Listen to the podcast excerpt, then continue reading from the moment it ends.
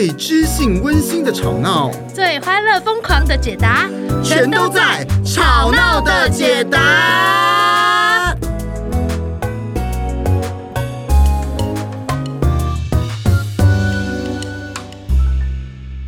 哈哈哈！Hello，大家好，耶！现在是一个疲累的下午时间啊！我是玉人，我是派特。对啊，那其实这个听众说不定他们听的时候不是疲特。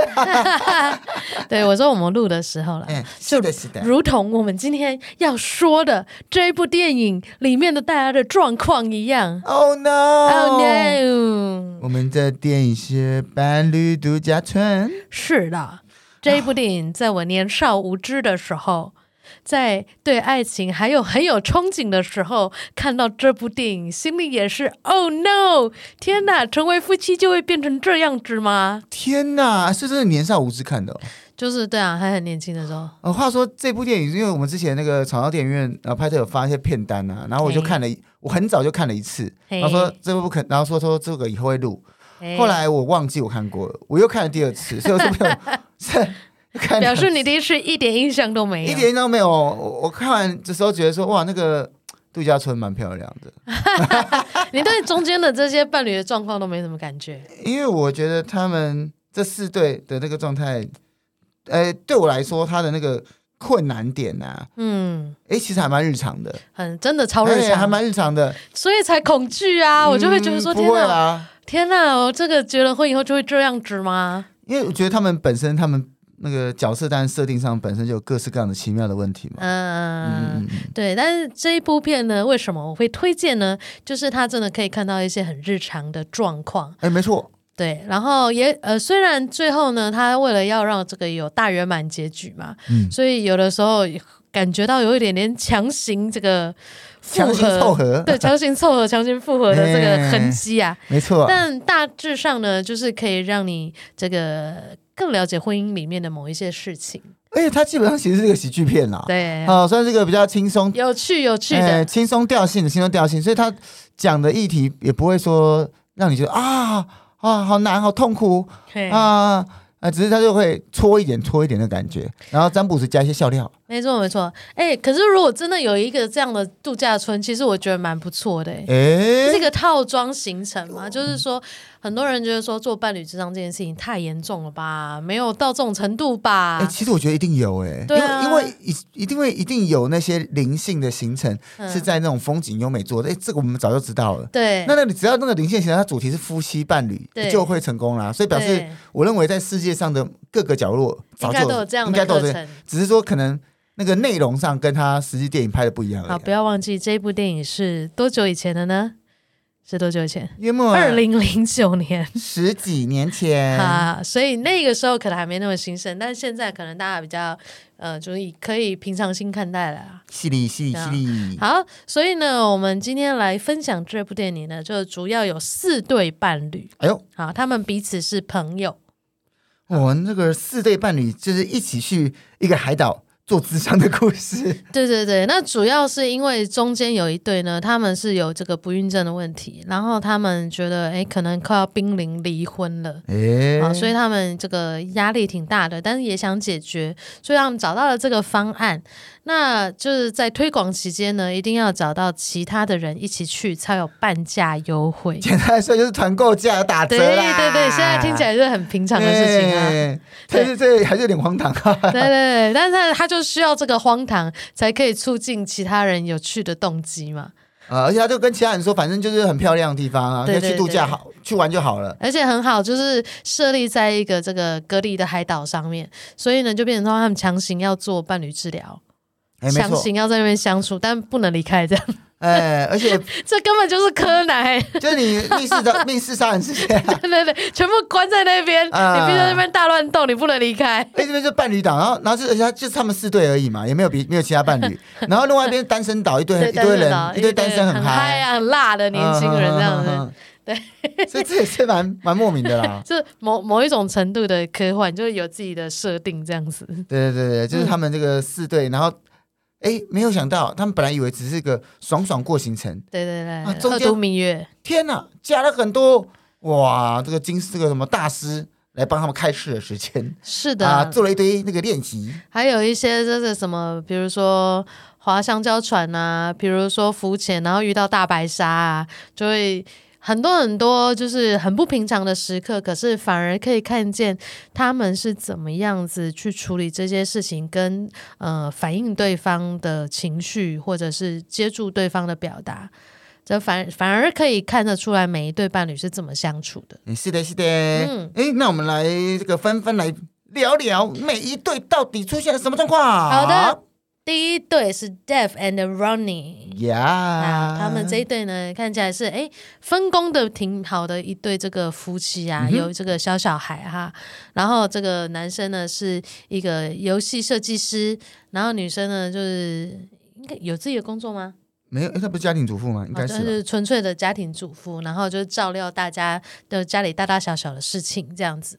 那看起来好像这一对其实是蛮和善的一对，而且这个呃这个游戏设计师啊是这个四个男生中间的一个中心点。嗯，嗯，因为他比较会帮别人，然后他们都跟他借钱，对，比较会倾听啊，嗯、比较照顾。然后有某一个朋友对另外一个朋友不爽啊，也会私底下告诉他。哇，所以这很微妙啊！你看这个男生在外面很照、嗯、啊，算是可以帮忙的类型，很照顾朋友。哎，可是他在家里面确实另外有重创。对啊，什么状况呢？好，比如说有那个电影的一开头，就是他们在这个女生在挑，请她挑窗帘还是瓷砖的花色，诶然后就是一直很坚持说先生要跟她一起去这个家具店挑，嗯、然后他先生就觉得啊，我工作这么忙了，你为什么还要叫我去做这些小事呢？就太太就回了一句很关键的话，什么话？因为不论我决定什么，你后面都会抱怨。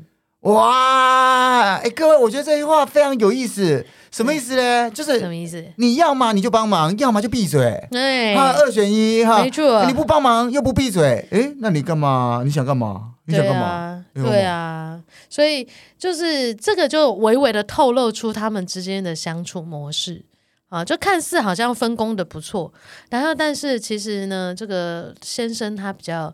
就是太太在处理一些事情的时候，先生在旁边有一些情绪反应，他是比较就是自我的，会就就讲出来啊。然后哎，其实他他也说真的，他也就是可能就是在抱怨，他也没有想要呃太太做一些什么东西。但是太太就觉得说，哎，我真的应付你的抱怨，我已经疲于奔命了，不如我把你拉进来一起处理。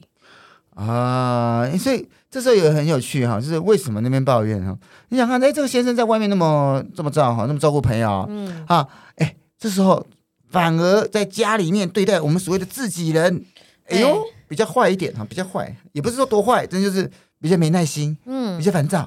哎、欸，这个在伴侣其实挺常见的，就.是大家都会想说，我在外面已经装那么久了，到底要装多久？对啊，我这还不能放松吗？我还不能展现出我最真实的样子吗？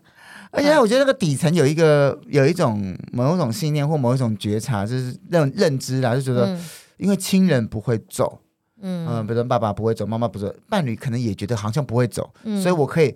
多丢一些，然后不用太多的掩饰。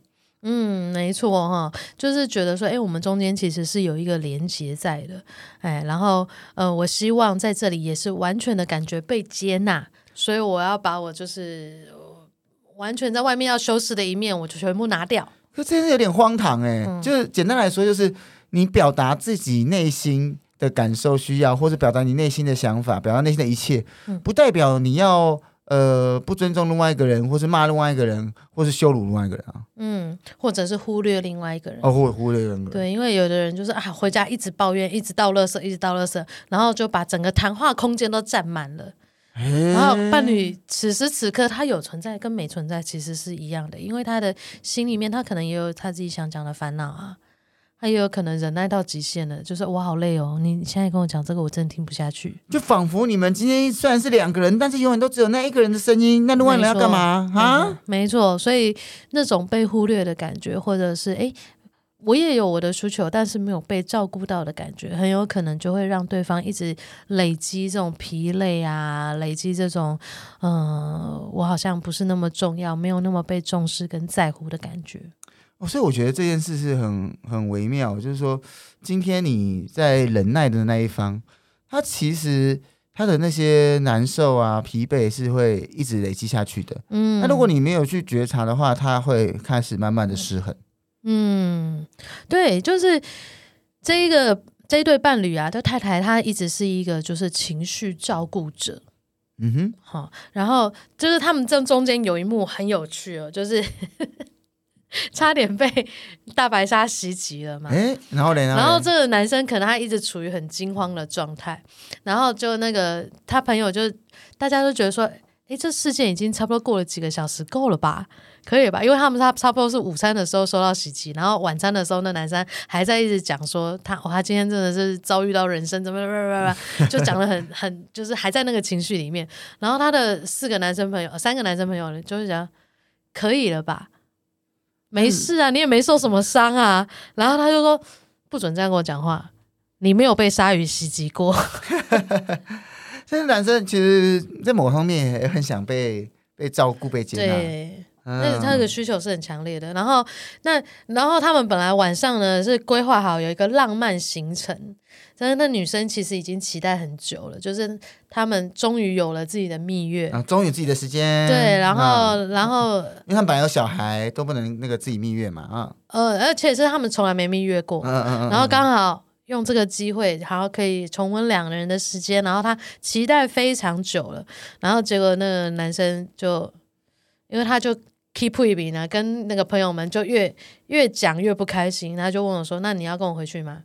然后他太太就停了一下，就说：“呃，老公，其实你真的没受伤诶。”所以其实这时候，哎。有点奇妙哈，嗯，大家要的东西不一样了，嗯，哎，老公可能希望老婆跟他说说，你你你真的很很难过，对不对？对，很痛，对不对？你是很担心，对啊。如果他搞不好，他说说，哎，你是不是很担心啊？好，那不然我们等下就是走慢慢漫步散心一下，说不定他就愿意去了。有可能，有可能，因为就是长期以来一个模式嘛，可能太太就会觉得说啊，那他这样是不是意思就是我整个计划要毁掉了？就是好像又是以他为主了，嗯，啊、所以太太心里面讲讲的是小小的争辩一下，说其实没有那么严重，嗯，你你是不是又要你以你为主？这次难道不能让我吗？对啊，潜台词。结果后来这个男生就是脸就不爽，结果后来这个女生因为就只好放弃啊，算了，以后还有机会，我今天晚上就休息吧。啊，但他其实内心是闷闷闷啊，闷闷不乐，就是。哎，其实我这个是不是可以有讲到我们上一集那个多重宇宙的概念？就是你用一些不同的方式回应，搞不好后面就会产生不一样的结果。因为你期待他就是啊，他又是那个自私自利的人，又要我照顾他，所以我这次不想再忍耐了啊！我就是反驳一下，因为我心里面还是当他那一个就是完全不考虑别人的人嘛。所以如果你不晓得什么是多重宇宙，你大概淹没。上五集其实，对对对对，上次讲多重宇宙哈，看一下标题哈，电影院电影院哎，电影院哎，对，所以这个太太呢，就是在伴侣之商当中，好不容易就开始比较多的开始可以讲自己的话，因为当他们在伴侣之上的时候啊，也是用的语言也是一种比较忍耐性的，哎，夫妻不就是这样子吗？啊，反正我们总是会撑过去的。啊！但是他其实内心是受伤的，所以内心是难过、受伤的。那、嗯、这一对看起来其实是理论上是最光明，呃，有最光明未来的一对。哎，可他们其实也是潜藏的一些问题的一对危机。我觉得他就很、很、很日常的感觉。对，就是有的时候我们真的觉得婚姻不就是这样吗？其实就是，其实有一些我们不满意，只是这个满不满意，我们还在一个我们。自己消化，自己勉强可以撑过去的阶段，所以就觉得哎，可以啦，就是这样啦。所以我觉得有一个也很微妙，就是说你你今天婚姻不是说你一定要什么有小三啊，或是发生了什么重大的家暴或干嘛，它才会破裂。嗯，其实这些小事情啊，或者说这些零碎的状态，嗯，呃，每天的日常的细琐。它都可能会影响到你长久的婚姻状态。对啊，重大事件的开头往往就是因为在这个婚姻里面，其实不开心了，不满足了，觉得被忽略了，觉得付出过多了，已经这个耗尽了，所以才有后面那些延伸的吵架啊、外遇啊、冷战啊。然后各过各的啊，这种东西都是从你看我们大家结婚的时候都开开心心的嘛。那是什么从这个正一百变成负一百的呢？那一定是有一个慢慢下降的过程。在这中间，如果我们可以说出来，到底是什么被忽略了啊？什么需求没有被满足了？然后怎么样的沟通方式，其实让对方或者让自己都很受伤的。其实那个很日常当中，其实都有一些细微的可以发现跟可以去调整。是的，嗯，这就是我们第一对伴侣 Def and Ronnie。第二对又是什么样的问题呢？第二对 Joey and Lucy，他们是一对奉子成婚的夫妻啊？莫非就是带球嫁的意思？是的，好老派的形容啊！带球走步之类的。哎，所以呢，在他们的这个生活当中啊，你可以很明显的感觉到有一种缅怀过去。因为他感觉到那个男生一直觉得他好像以前好像很风光，但是因为对对对对对，呃，因为结婚以后就不能过以前那样的生活。对对对对对对，某一种遗憾。哎呀，然后他们之间也没有什么互动，都是哎，前面在讲述他们的家庭生活的时候，都是在怎么管教女儿这样子。Uh huh, uh huh. 对，所以呢，他们去这个伴侣度假村的时候，就发现有一种这个各自寻找情感出路，一直想要出轨的状况。讲白了一点，就是那个男生看到别的年轻女生就很哈。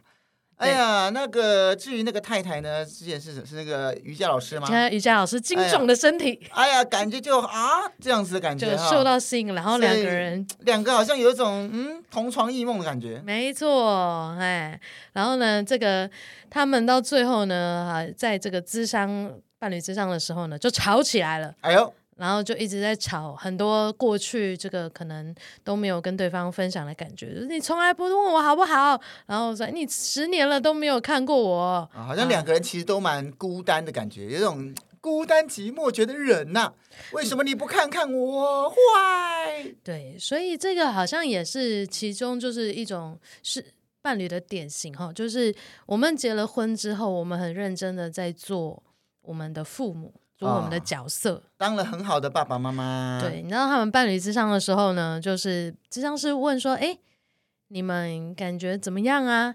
啊，你们在婚姻中的感觉？”然后他说：“嗯，很好啊，很完美啊，很幸福啊。”然后咨商师嘛就说：“呃，那我们从简单一点的问题开始好了。”所以好像不晓得这是预设，或者是这个咨商师会觉得说：“哎，怎么可能有这种事情？”哪有一对伴侣觉得是完美跟幸福的呢？嗯，是啊，这真的是很奇妙的问题呀。对，然后他们形容对方的时候呢，其实说不出来各自的特质，只能说，哎，他某一个角色，就是说他是一个好爸爸，他是一个好妈妈。那就久了以后，已经没有看见，真的看见对方，所以两个人都被忽视，但两个人都没有看见对方，那就继续下去这样子。是的，所以呢，这个故事。当然，就是因为是喜剧嘛，所以要这个大圆满结局。所以他们在那个呃，老公看见老婆被搭讪的时候呢，就突然产生了一个嫉妒，然后知道突然发现老婆对他有多么的重要，跟他多么在乎，这样。我觉得是这个这个这个喜剧效果啦。嗯，我觉得身为男性，你说哎，会不会因为嫉妒觉得哦，你好像还爱这个人？呃，我觉得他就是。有效但不持久的一种种种类型。哎，这不是闺蜜都会这样建议吗？那就是要让对方吃醋。那要吃多少次？对不对？那一直 吃到饱吗？吃到饱，吃到撑吗？就好像这个萤火一继续烧的时候，要随时随地给他加一点这个柴，这样子。那你同一招用久了也会很疲乏嘛，不是吗？是啊，所以其实它短暂的激情哦，可以让大家就是愿意更愿意就是重新回来投入这个感情。可是要投入些什么呢？因为大家知道这个蜜月期很快就会过去嘛。对不对？那如果你你有这一份心，其实你要做一点跟之前不一样的事情呀。哎呀，什么样的事情呢？你必须要重新的投入，认识对方跟接受对方的影响啊。毕竟是两个人在一起嘛，哈。那大毕竟是有你有我哈，彼此都一定会是彼此要接纳，然后彼此慢慢做一些生活上的调整的。没错，所以我觉得中间那个吵架这部分啊，看起来的确很不友善哈。可是这是必须的，就是你得说出自己想要什么啊，你得重新的去要求对方的回应。所以这一部分，我觉得我们那个之前第二十六集。维持热恋期个第二十七集，感情冷却了怎么办？哎，是的，就是你在一个稳定的关系当中呢，你怎么样持续的去维持那个好的感觉？不管是拓展两个人一起拥有的这个新鲜的回忆啊，或者是更新的领域啊，或者是你自己原本的习惯，你自己在乎的事情，要怎么跟对方分享？没错，这些都是非常的非常的重要的。没错，来第三对，第三对，第三对，这个也是 非常奇妙的一对伴侣。我觉得这这对就是以一个喜剧效果来讲是蛮足的啦。嗯，他是一对相差哎至少几岁？二十岁，二十岁的伴侣吧，以上，二十岁以上。哎，他们就是一个这个中年离婚的男子。然后他遇到了一个妙龄辣妹，呃，大概是可能就是小女友的概念了，二十岁小女友的概念。是的，但、呃、但是他们中间始终是有一个差异在啊，比如说，哎，他们一群就是好友嘛，大概大家都是事业有成啊，四五十岁的，一起出去以后，他们在分享哦，他们喝的这个酒啊，分享他们吃过的鱼啊，那大家因为都有一些。这个社会历练嘛，那所以可能就是也吃过一些不错的东西。那在分享的时候，这个小女友她可能她呃没有看过这些东西，那她就会比较主观的，她就是呃说了一些比较不得体的话。所以这就是呃，如果你跟这一个人的生活格格不入的话，那你不是说完全不行，但你必须要有一个呃好奇心，或是一个。嗯嗯，想象，嗯，哎，可以尊重别不不同的人的讲法，嗯、啊，然后想象说，哎，那哎，他的这个生活怎么样？那我的生活怎么样？嗯，还能够平等的交流，然后没错，然后这个二十岁嘛，就明显的有体力上的差距，所以他。这个小女友就很想要这个度假村里面各种活动都去尝试啊，但是这一位这个中年男子呢，就明显的发现他自己的体力跟不上，然后一直很累，然后一直很想要跟小女友去玩，但是他始终没有办法跟上这个节奏啊，因为那个画面上就是一个超超胖的那个那个男生超胖，感觉应该可能一百三十公斤以上吧，感觉上了那个演员的。视觉效果没错，然后就感觉到这个胖胖的男子跟一个年轻小女生、嗯、很有活力的这样、嗯，然后两个都是黑人，然后哎，就感觉到那个男的感觉快累死，对，然后还会在伴侣之上的时候快要睡着这样，嗯嗯嗯，但是这个就讲到差异的部分哈，这些是我们呢在这个。二十一集的时候也有提到，互补情人会幸福吗？会幸福吗？啊，其实很多差异，不管他今天是做的比较夸大，就是年纪差的确是会有很多这个两个人不不一样的地方，但是这种不一样呢，也不见得就会带来很大的困难。嗯哼嗯哼，嗯，比如说，哎，你找一位跟你相差二十岁的伴侣。你期待的是什么呢？啊，我觉得这个要看是哪一个角度啊，嗯、年纪大那一位角度，还是年纪小那角度，我觉得感觉期待人家就不一样。嗯、是啊，如果诶、欸，不论是这个生长环境或者个人经历啦，那你可能比较欣赏年纪成熟的人，你可能就是想要找一种，哎、欸，他情绪上比较稳定啊，他比较不会那么蠢啊，不会那么蠢啊，可能你的平辈已经不足以交流了，或者你觉得。你的这个历练很多啊，平辈还在一种很幼稚的状态。对啊，或者他们觉得呃，觉得啊，天哪，怎么烦啊？或者是有某一种照顾的感觉，嗯，不不只是指经济上的照顾，可能也是一种心理上的稳定性啦。这个旁边的人给你一个稳定性，他在心理上是相对而言是比较稳定。对，他可能给你一些指导啊，给你一些方向啊，给你一些依靠啊，这也是蛮好的。那大找小的心态是什么呢？哎，我觉得大找小的心态是一种，渴求回到那个一个年轻的时光。哦，哎，就是有活力感。比如说，你假设你看，你再找一个十八岁的，嗯，比如说派特和培森，哎，你现在找一个十八岁的少男，现在十八岁应该不犯罪哈，不犯罪哈，啊，找个十八岁，哇，你说对，哇，整个人年轻起来，up up 抬起头，整个人年轻起来了啊！是 是，就是所谓的小鲜肉这样。对 对对，只是就眉开眼笑，每天觉得、嗯、哇，这个。又是一片好朝气的阳光，感觉很有活力啊，哈、一种新鲜感啊，冲击这样对，新鲜感冲击这样子。对啊，所以也许在这个你的生活中，目前需要的是这个，那这个他的需求可能大过于其他的，比如说哦平稳的对话啊，比如说一起打拼事业啊，哈、嗯，所以你会觉得，哎，在这个时刻，这个是。符合我的需求的，那可是因为两个人始终还是会有差异在哈，不管你是生活背景多么相似的两个人，他可能他的价值观啊，或者是他的生活方式啊，还是会有不一样的地方。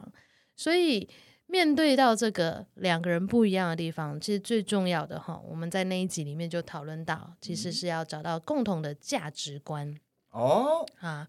然后呢，在这个我们各自有各自的特性，它可以应用在不同的分工上面啊。嗯，我觉得像这一点呢，就是呃，电影里面这一对，那大家可能就显而易见，就比较没有。嗯，我觉得那个比较没有，其实是因为那个小女生来这里，并不是为了做伴侣之商啊。嗯，她是为了来玩的嘛。对对，她是被这个洗脑说，哎，这边有可以花半价，然后来这边尝试很多活动，这样。而且那半价应该不是她出的，应该是。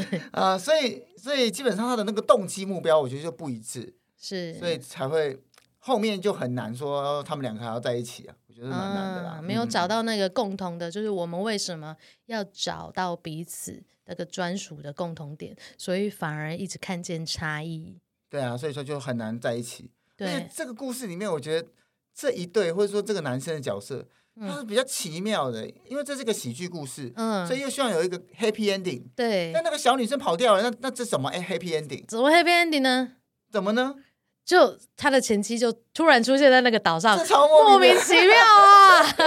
他前妻怎么会知道在这里啊？太莫名了，太莫名。他在前面也铺陈一下吧。真的哦，对啊，有了前面有铺铺陈，但是我他铺陈的我就很想吐槽。他铺陈什么？因为他就是他们在那个岛上面，除了活动之外呢，就是会安排伴侣智商嘛。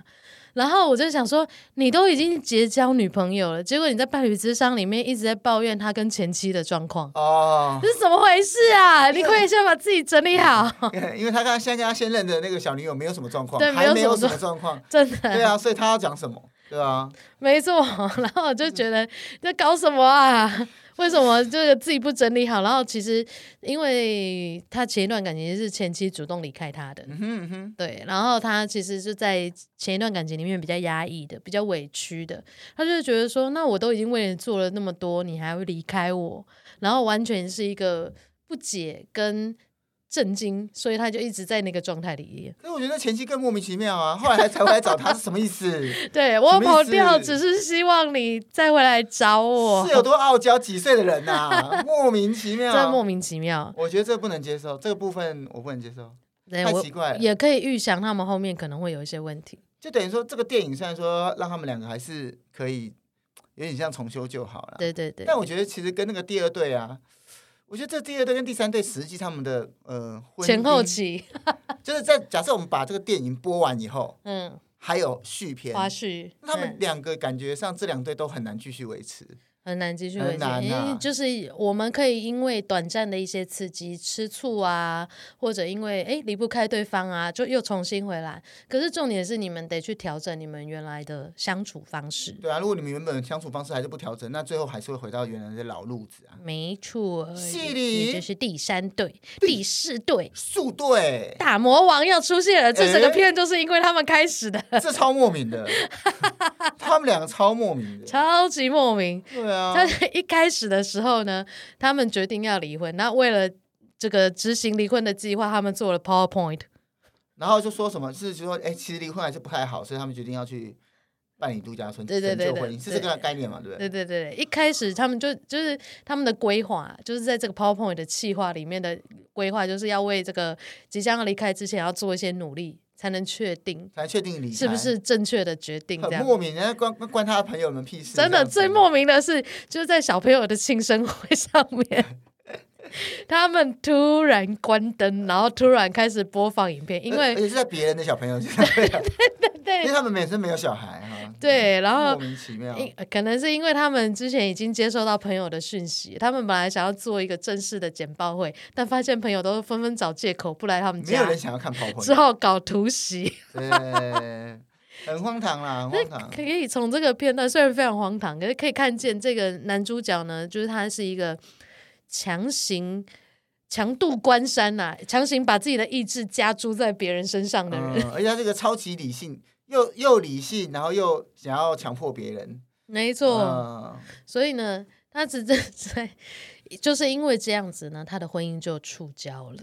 哎呀，哎呀。哎，其实其实仔细看，他们这个触礁很合理啊，很合理哦。呃，因为那个那个先生，他的的那个位置太地位太高，姿态太高，太强势。没错，最明显的一个象征哦，就是他们在划独木舟，然后老婆在前面，老老公在后面，然后这个老公就突然说：“哎，你知道吗？我们要一起划，节奏要一起划才会快。”然后老婆就说：“可是我在我前面，我在前面，我看不到你呀。嗯哼”所以你看，他如果人都已经在后面，他还要老婆配合他的速度，配合他的节奏。就他想要说，他就是在婚姻中很想要，呃，另外一个人是完全配合他的。对。那他老婆看起来好像也配合他，可是越其实内心其实是是不开心的。嗯，是不愉快的。你看，像做 PowerPoint 啊，那个老公还要一直问，就是老婆负责做嘛。然后，哎，你确定有把什么什么放进去吗？你确定有什么把什么整理好吗？他说：“为什么你要一直问呢？”老婆就说：“你知道我都会检查的啊，给我一点信任。”就但是老公可能是一种，嗯、呃，很习惯的去想要把所有事情都掌控好。是，所以在这个。关系当中哦，我们就会看到这个老公其实是主导的、强势的，然后一直否定别人的一方。那、嗯、如果在一个关系当中长期的，就会觉得，哎，我说什么都错，嗯，然后我说什么都会被排除，我的意见好像不重要。啊、如果说什么都错，我说什么都被排除，那这个人还会想出意见吗？就很难嘛。对啊，那我就做一个听命的，比较少说少错嘛。可是问题是，问题在这里，因为那老婆呢，虽然说这个戏份我觉得蛮少的，嗯，但她其实内心并不想要听命，对，因为他如果想听命的话，他根本不会有结婚，不会有些这个婚姻的问题啊，嗯，因为他就是其实内心是不爽的，嗯，他又没错，没错，嗯，好，那长期以来，如果在一个人是不可能长期处处于委屈的状态，假如他长期是委屈的话，他一定这个压力大，会导致身体出现一些状况。嗯，这还蛮明显的。嗯，所以他们这时候，他们又想要有小孩，就更难了啊。嗯，对啊，因为其实一直处于那种 有点委屈、有点压力感的的状况在。没错，那可是如果长期处于强势的那个人，他其实也不会好受，因为他可能会觉得很累。啊然后觉得，哎，你这个都不懂吗？你怎么没没办法直接知道我的心意，还要我讲？啊，这个家还是需要我操心，你看看，啊、好烦人哦！啊，谁来做？没有人来做，只有我为这个家着想。啊，好像只有我贡献。对啊，那这个就很麻烦喽。没错，所以呢，这个大家可以看一下、听一下我们这个二十八集跟二十九集。那地位的高低哈，我们有跟大家讲到说，哎，各位。其实你在爱情中啊，你就是要怎么样，有个流动感嘛啊！嗯、你一直高高在上，哎呀，那是怎样？你是要找粉丝吗？你你是要跟粉丝结婚吗？啊，你一直卑微，你是干嘛？想要当奴仆吗？为什么是想当奴仆？为什么不去找个主人工作就好了啊？啊就是人都是要有弹性的啊！哈，有的时候你主导一点，有的时候你放松一点，有的时候你你决定一点，有的时候你顺从一点啊，这个样子。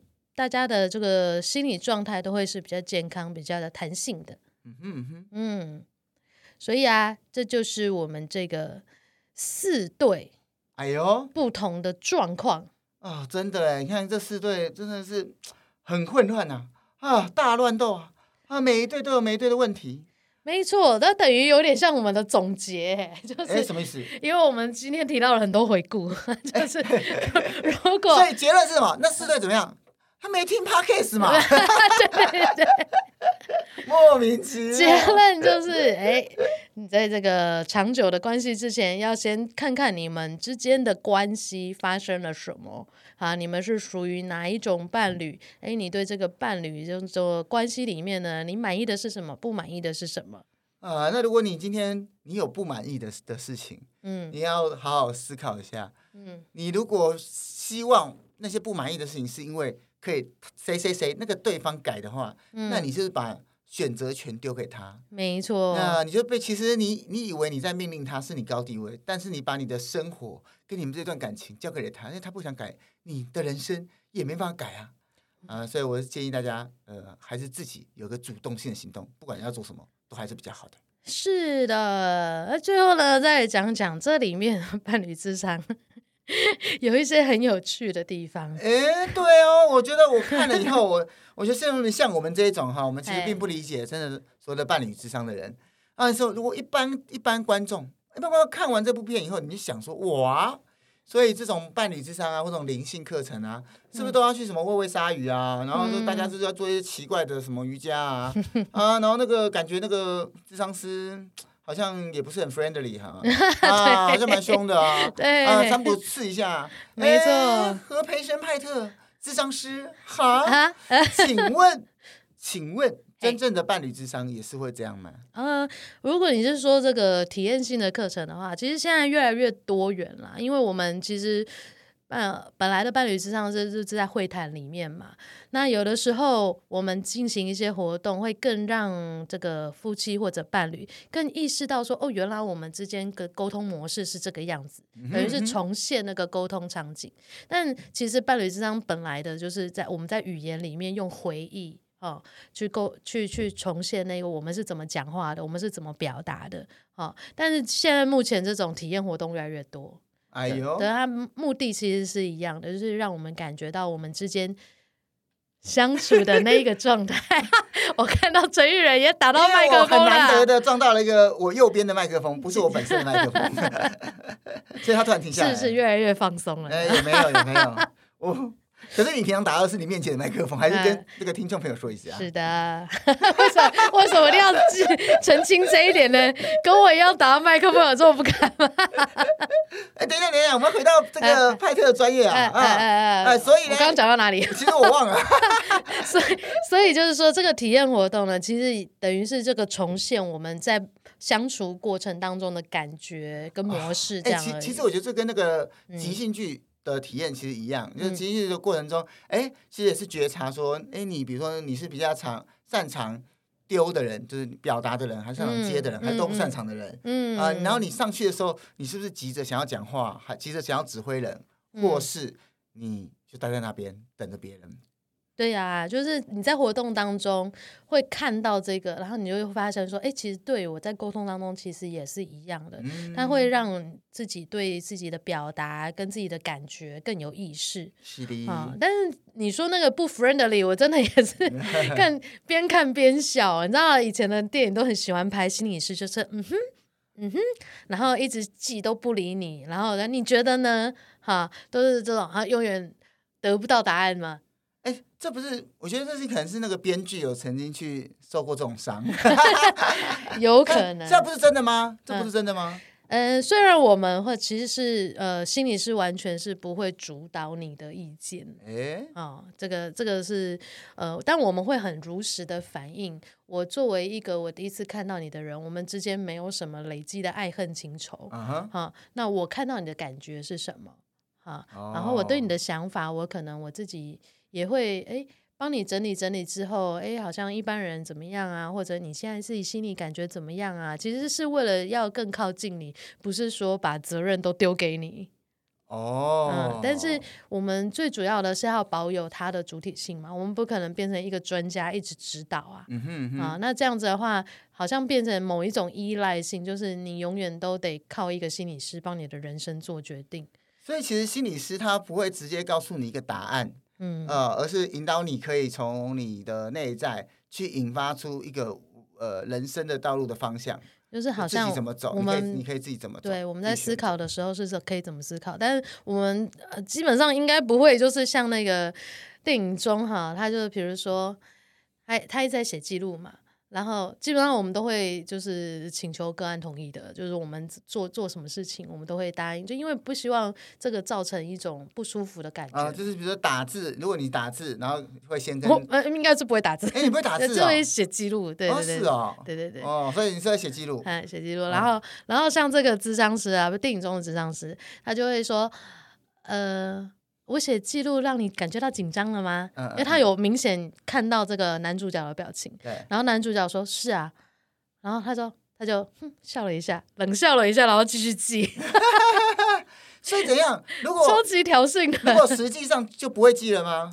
实际上是我们会讨论你担心什么。哦，oh. 然后我也可能跟他分享说，那我记的是什么？那我记这个是、oh. 呃，帮助我自己可能想得更清楚，或者是、mm hmm. 对记得更清楚啊。所以心理师其实鼓励的是开放沟通。哦，oh. 就是说我们那有没有那种心理师是嘴贱的那种？嘴贱有没有那种心理师那种那种就是他就是想要这个棒喝型的？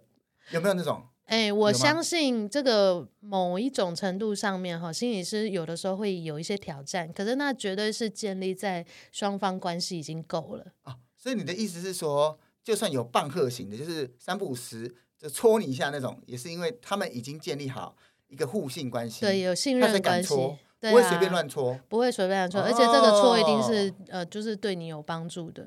哦，因为如果我们只是凭着某一些我们知道的大道理，然后一进来就乱棍打死，就马上戳你，戳爆你，你下次就不会来。这个这也是啊，但是另外一个就是，这跟你在外面的经验就没有什么不一样啊。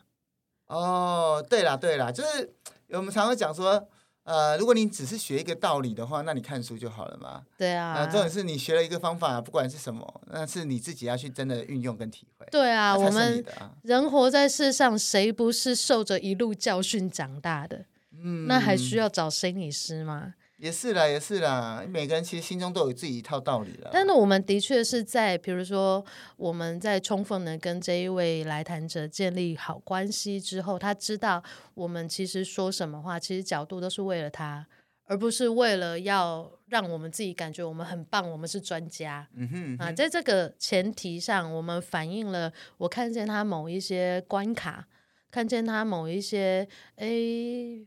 平常这个不经意就会流露出来的模式，比如说他会一直想要讨好，会很在乎心理师的感觉啊，嗯、然后会去揣测心理师想要什么答案，然后他回答什么答案，这有可能就是他日常生活中就是这样。那我说出这句话的时候，并不是为了要羞辱他，而是我其实是会想要让他看见他其实是这样一直在生活的，那他他就可以有一个重新的决定的空间。啊，所以简单来说，其实，在跟心理师对谈的过程之中，嗯，呃，他也是一个可以自我觉察的时刻。对，啊，我们说任何话，做任何挑战，一定都是这个保护网会先建立。嗯嗯嗯，对的。所以这一个这个这个喜剧片啦，哈，就是看看就好。那如果你发现你的心理师真的是长这个样子，赶快换一个。所以我们我们在这边也没有办法不跟你跟大家保证所有的心理师，是也不挂保证，也不挂保证，因为没人可以不挂保证。真的，你要你一定要用你的感觉。如果你觉得你跟你的心理师在一起谈话的时候不是很舒服，那就鼓励你真的要开放的沟通，那讲出你的感觉。啊，心理师通常都是很尊重你。我以为你你要讲是说，如果你跟你的心理师啊感觉很不舒服的话，你可以来找我。